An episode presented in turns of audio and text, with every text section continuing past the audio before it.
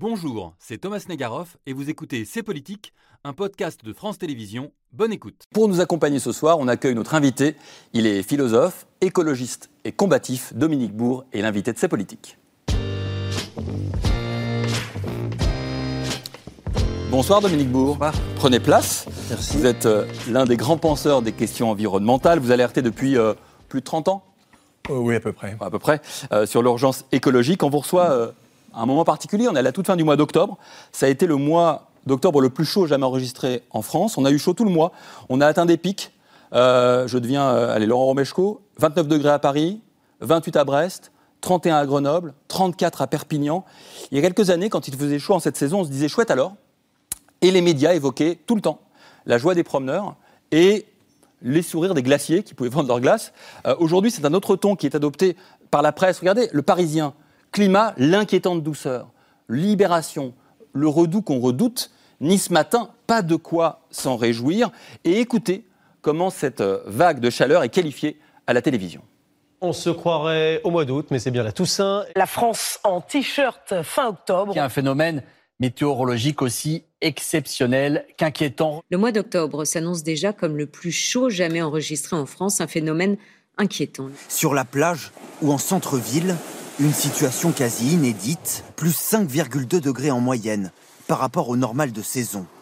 Les climatologues n'avaient jamais vu ça. Est-ce que vous vous dites, Dominique Bourg, enfin on a compris? J'espère. En tout cas, c'est clair, c'est une catastrophe. Et si vous remémorez les 11 000 morts à la suite des trois canicules cet été, le premier méga-feu en France, en Europe, en Gironde, euh, le- bien pire, le Pakistan, un tiers du territoire dévasté avec des millions d'habitats détruits, plus de 10 millions de personnes jetées sur les chemins sans structure sanitaire, une, une épidémie qui vient par-dessus. Ben voilà, la, on est dans une dynamique de catastrophe et on est sur le seuil. Et nécessairement, ça va augmenter. Et si on continue à réagir comme on le fait, l'ONU ne, ne cesse de dire en disant que bah, même déjà en suivant, si vous voulez, les, les, les- prescriptions que les États se donnent, on serait entre 2,4 et 2,6. Toujours se méfier sur ce genre. Voire de 8 même Voilà, alors, voire de 8, si, Ouais. si on ne faisait rien. De 8, c'est 2,8 degrés en plus voilà, à la en fin plus, du siècle. Voilà. Donc, peu, importe, si vous voulez, le- le- les 2 degrés, c'est un seuil un peu Hmm. fatidique. Hein, c'est un seuil un peu fatidique parce que si vous voulez, euh, alors aujourd'hui par exemple la, le- la- la teneur en, en carbone dans l'atmosphère, ça nous ramène à 2 millions d'années avant. Même pas rien. Euh, 2 degrés, c'est en gros 450 ppm, on est, on est à, à- à 420, ça remonte encore euh, plus loin dans le passé. Et puis surtout, c'est le- un, un seuil, si vous voulez, qui dépasse ce à quoi toutes les espèces qui vivent peuvent être adaptées. Premièrement. Deuxièmement, c'est le seuil à partir duquel, ben, effectivement, les choses deviennent beaucoup plus tangentes et on peut avoir euh, un, un basculement violent du climat. Donc c'était vraiment le seuil à ne pas dépasser. J'entendais un climatologue qui disait les gens ne se rendent pas compte, plus un degré, ce que c'est, mais dites-vous pour vous, quand vous avez 38 de fièvre, Ben voilà, je crois que 39, c'était- c'est pas comme 37. Ben là, on a 38, les 39 un peu plus sont assurés. Il faudrait peut-être éviter les 40 et la mort. Euh, je vous cite le hiatus est énorme entre ce qu'on sait et ce qu'on fait. Alors ça, c'est caractéristique, si vous voulez, de tous les pouvoirs politiques aujourd'hui. Alors on, on peut aller du plus extrême, c'est-à-dire les populistes, ils sont vraiment nombreux, hein, ils se bousculent au portillon. Et on va en, On en voir va- quelques-uns ce soir? Oui, on a envisagé quelques-uns quelques ce soir. Mais, mais même les dirigeants qui pourraient paraître tout à fait raisonnables, notre cher président par exemple, ben là, on, on est dans une forme de populisme mou, soft, en prenant deux traits, si vous voulez, pour caractériser le populisme. Le premier, c'est le refus des données scientifiques. Alors, évidemment, on n'a pas un président climato-sceptique, au contraire, il est même très fort dans certains discours euh, sur le climat. Seulement, les actions ne suivent pas. Hein, je vous rappelle que la France, comme le, le reste de l'Europe, s'est engagée à réduire ses émissions de 4-7%. Au premier semestre, elle les a réduites 0,6. Vous imaginez bien qu'on ne va pas arriver au 4,07.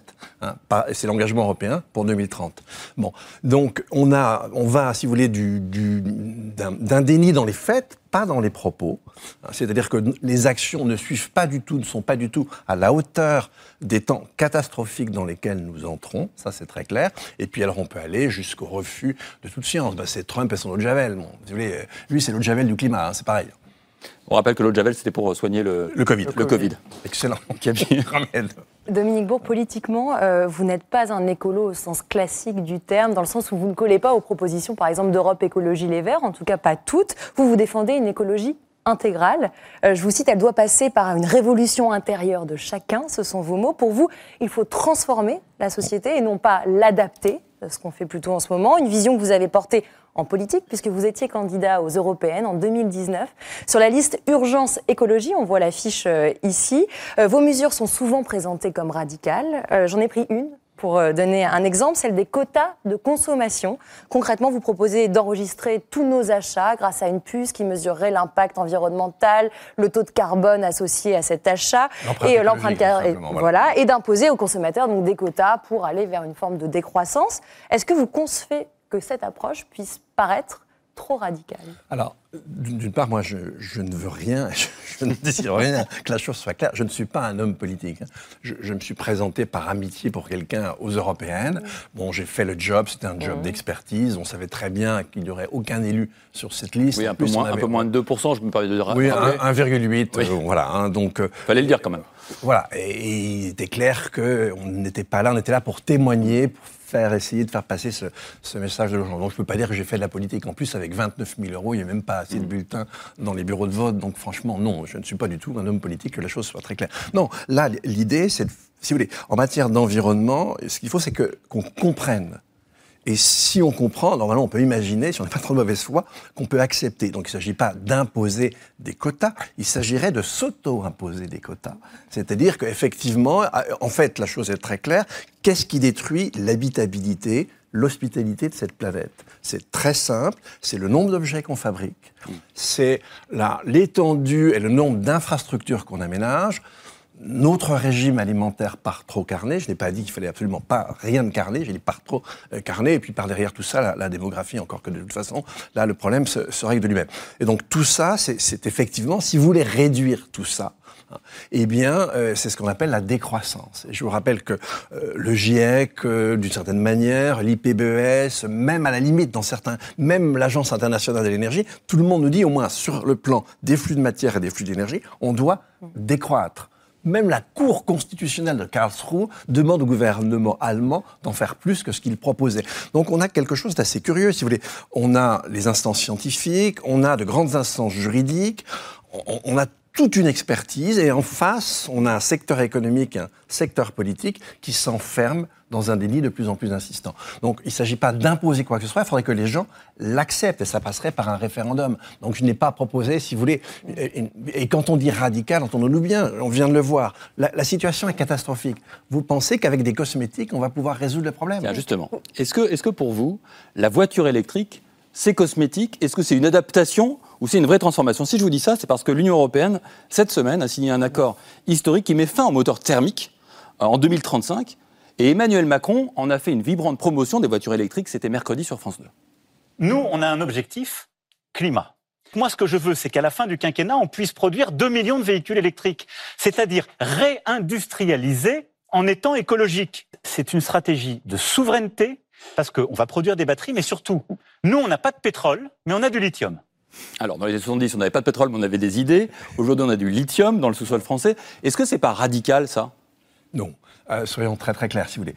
Euh, on, on est dans une situation très très complexe. On, on part de sociétés qui sont éminemment destructrices. Et chacun de nous se conduit un peu comme un forcené. On a en gros chacun à peu près 40 esclaves énergétiques. Et c'est ça qui détruit l'habitabilité de cette planète. Alors imaginez qu'on va garder tout ça, mais simplement on va électrifier. Ben, je suis vraiment désolé, mais c'est un gag. On, on va prendre les choses de façon très, très posée. Dans une voiture thermique, je l'ai déjà dit, mais je le répète, mais c'est bon, il faut que ça, ça- Ouais. ça pénètre les esprits. Dans une voiture thermique, vous avez 20 kilos de cuivre. Dans une voiture hybride, vous en avez 40. Dans une petite électrique genre Zoé, vous en avez 80. Dans une grosse électrique genre Tesla, vous en avez 240. Vous rajoutez 100 kilos dans chaque borne de recharge. Et de manière générale, qu- qu'est-ce que la hum, transition énergétique que l'on on est en train d'e- d'essayer d'effectuer? Eh bien, c'est de substituer, grosso modo, aux anciens usages fossiles, de l'électricité. Donc du cuivre aussi. Du cuivre partout. Or, depuis des décennies, le taux de concentration dans le minerai de cuivre ne cesse de descendre. Je ne vous dis pas que le cuivre, c'est l'or, mais en tout cas, on le vole aussi sur les chantiers. C'est vrai. Et donc, imaginez que 8, 9 milliards, 9 milliards et demi d'individus vont tous rouler avec des bagnoles électriques. C'est idiot. Il faut bien qu'on accomplisse une forme de transition. Il faut bien qu'on comprenne qu'on n'aura pas le même urbanisme, on n'aura pas les mêmes modes d'agriculture, on n'aura pas les mêmes valeurs. On va changer tout ça petit à petit. Ça va prendre du temps, probablement beaucoup trop de temps par rapport à l'urgence qui est la nôtre. Mais, c'est ça qu'il faut indiquer aux gens. Si vous leur dites, ben non les amis, vous avez simplement à changer de technique et, et, tout ira bien, ça, je suis désolé de le dire, c'est mensonger. Vous ne trouverez aucun expert qui vous dit ça. Ou alors, vous appelez Pouyanné et vous dites 3 degrés 5, c'est parfait les amis. Justement, en parlant de la voiture, vous avez signé il y a quelques jours une, pétition dans le journal Libération intitulée Levons le pied pour le climat. Vous poussez une proposition qui a été faite par la Convention climat mais qui n'a pas été retenue euh, par euh, le gouvernement. Euh, rouler à 110 km/h au lieu de 130 sur les autoroutes, ça permettrait d'économiser directement 20-25% de carburant, bon pour le pouvoir d'achat, bon pour la planète. Et ça a l'avantage d'être très égalitaire, dites-vous, euh, puisque ça s'applique à tous. Et pour la faire adopter, vous comptez sur la pression populaire. Hein, dans cette tribune, vous appelez les, lecteurs à interpeller directement vos, députés. Je ne l'ai pas rédigé, hein, cette tribune. C'est une association. Euh. Je l'ai signé, mais je l'endosse complètement. Hein. Bon, si je, m'appelais Emmanuel Macron, je vous dirais j'assume. Hein. Donc effectivement, là, euh, effectivement, je fais, je fais mienne cette tribune. Je la trouve très, très raisonnable. Et déjà, ne confondons pas, si vous voulez, la question des 80 km/h. Mhm. Tout le monde nous rappelle ça. Et les 120 oui, parce que justement, on dit souvent que les, Français, les citoyens seraient plutôt rétifs à, quelque chose qui serait imposé trop fortement venant d'en haut. Là, la, tribune, elle prend le contre-pied total en disant ça doit partir du bas, justement, c'est la pression populaire qui peut faire qu'au sommet de l'État, on change. Eh bien, écoutez, en tout cas, on, peut l'espérer. Vous, vous, souvenez de ce sondage qui nous disait que 4 Français, c'était juste avant l'été, hein, 4 mhm. Français sur 5 étaient très sensibles et inquiets du changement climatique. Ben, si on est vraiment inquiet du changement climatique, on fait quelque chose. Et là, ça serait une, façon, si vous voulez, assez simple. Effectivement, moi, j'habite dans un pays où la, vitesse est limitée. Ce pays, c'est la Suisse, la Suisse, le dire. Hein. Alors, c'est pas forcément un pays exemplaire hein, sur le plan écologique, mais en tout cas, c'est pas 130 sur les, sur les routes, c'est 120. Hein. Et, et, donc, 110, ça n'a vraiment rien de scandaleux. Ça représente 20% de consommation en moins, 20% d'émissions. Ça représente un gain sur la bourse. Vous rappeliez tout à l'heure qu'en Angleterre, vous avez des gens qui, ont un repas sur deux, rouler à 110 au lieu de 120, c'est quand même mieux. De ce côté-là, il y a beaucoup de, choses qui sont intéressantes. Alors que si vous voulez, le passage de 90 à 80 n'avait pas le même intérêt. Et puis, disons, pour beaucoup de gens qui doivent se déplacer pour aller à leur travail et tout, c'est quelque chose qui pouvait leur paraître insupportable. Alors que là, vous avez beaucoup de gens qui ne roulent pas à 130. On rappellera en sous-texte, en note de bas de page, que le 80 à 90, c'était l'un des facteurs des gilets jaunes, qui fait en général peur au gouvernement et en particulier à celui-ci. Euh, est-ce que ça dit beaucoup de la méthode euh, Dominique Bourg, Parce que d'un côté, vous nous dites, il faut tout changer, et puis passer de 130 à 110, c'est pas tout changer. Ah ben non, mais on ne peut pas tout changer d'un coup. En fait, ce qui est très important dans la question du changement, c'est, alors justement, c'est prendre le contre-pied de ce qu'on nous dit sur l'électrification. L'électrification partielle du parc, c'est un moment. C'est une sorte de marche par laquelle on doit passer. En revanche, faire croire aux gens que vous aurez dans 20, 30 ans un parc qui sera complètement électrifié, vous aurez le même nombre de voitures, ça, c'est mensonger. Alors, est-ce que euh, cette écologie, cette urgence écologique, elle doit passer par la désobéissance civile? En gros, Comment on doit faire? Si je vous dis cela, c'est parce que dans l'actualité française en ce moment, il y a ces milliers de manifestants qu'on voit ici qui sont mobilisés dans les Deux-Sèvres à Sainte-Soline contre un projet de méga bassine. C'est une réserve d'eau destinée aux agriculteurs. En gros, en hiver et à l'automne, on va aller puiser dans les nappes phréatiques pour qu'en été, on ait de l'eau pour irriguer. Euh, ces manifestants dénoncent une privatisation de l'eau pour quelques agriculteurs, l'évaporation des réserves en été, 20-30%, et l'absence de réflexion sur une agriculture raisonnée qui serait moins gourmande en eau. Cet après-midi, ça s'est tendu énormément. Il y a eu une canalisation qui a été détruite. Marc Fesneau, ministre de l'Agriculture, a parlé d'apologie de la violence et il a dit on n'est plus en démocratie. Quant à Gérald Darmanin, ministre de l'Intérieur, il a dit c'est de l'écoterrorisme. Est-ce que c'est grave ce qui se passe? Non, mais attendez, on, a vraiment l'impression d'entendre Poutine hein, et de voir les mensonges s'accumuler. Déjà, première chose, c'est pas tous les agriculteurs il y a un problème, alors en revanche, que tous les agriculteurs partagent, hein, qui est celui de la raréfaction alors cet été, mais on sait que ça va, il y a un aspect qui va devenir chronique. J'espère pas forcément à ce même niveau, bien sûr, tous les ans. Mais en tout cas, pour le pourtour méditerranéen, oui, on aura mm. des problèmes totalement chroniques. Donc on a un problème de déficit d'eau. La, recharge des sols en eau est, vraiment largement en dessous de ce qui devrait être le cas. Et on sait que c'est quelque chose qui va euh, s'amplifier. Vous ne trouverez aucun hydrologue pour défendre les méga bassines. Il y a quand même un problème. C'est-à-dire que là, on fait quelque chose qui est absurde sur le plan hydrologique, on fait quelque chose qui est absurde sur le plan de la biodiversité, qui n'est pas forcément efficace effectivement avec la, la question de l'évaporation, et essentiellement pour quelques agriculteurs qui vont cultiver du maïs. Donc là, effectivement, on met en avant certains intérêts privés contre l'intérêt général. En plus, il faut vous souvenir que la, la sixième limite planétaire qui était franchie, c'est précis, elle, elle, est très inquiétante celle-là. Euh, ça a été rendu public au mois d'avril, c'est-à-dire qu'on a fini par euh, pouvoir déterminer le seuil de, de, dangerosité. On a un problème de façon générale sur Terre avec la capacité des sols à retenir l'eau. Mm. Et la solution, c'est vraiment pas les méga-bassines, les amis.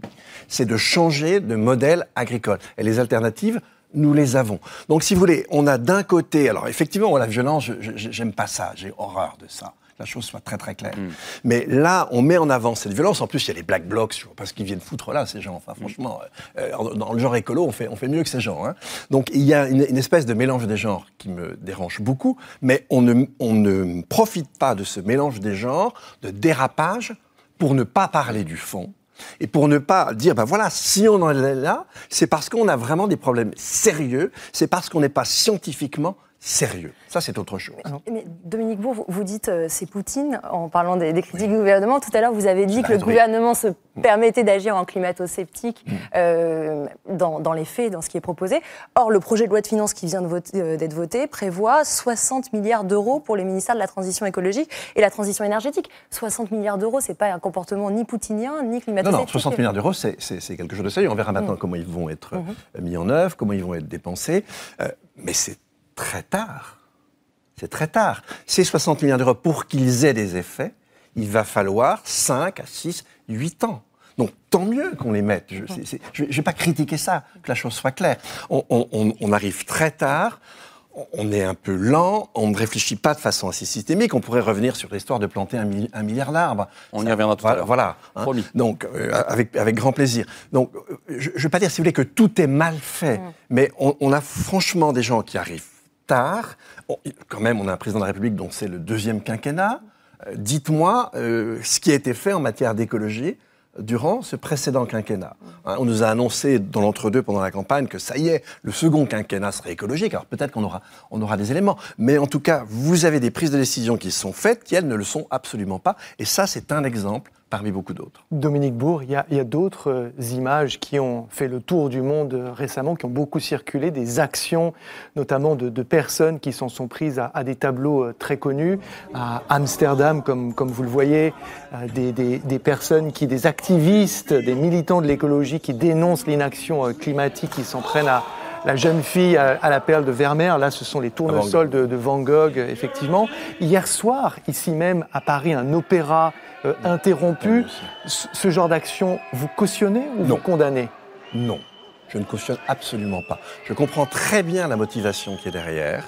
Et, et, il faut aussi se rappeler qu'en Angleterre, avec les suffragettes, alors on a fait pire, hein, il y a un tableau, je crois que c'était un, un, un Nude Velasquez, euh, qui avait été euh, lacéré, avec, un, avec, un, avec un hachoir. On n'en est pas là. Euh, en ce qui concerne les tournesols de Van Gogh, il y avait une vitre. Oui, à chaque fois. Voilà, à chaque fois, il y a une vitre.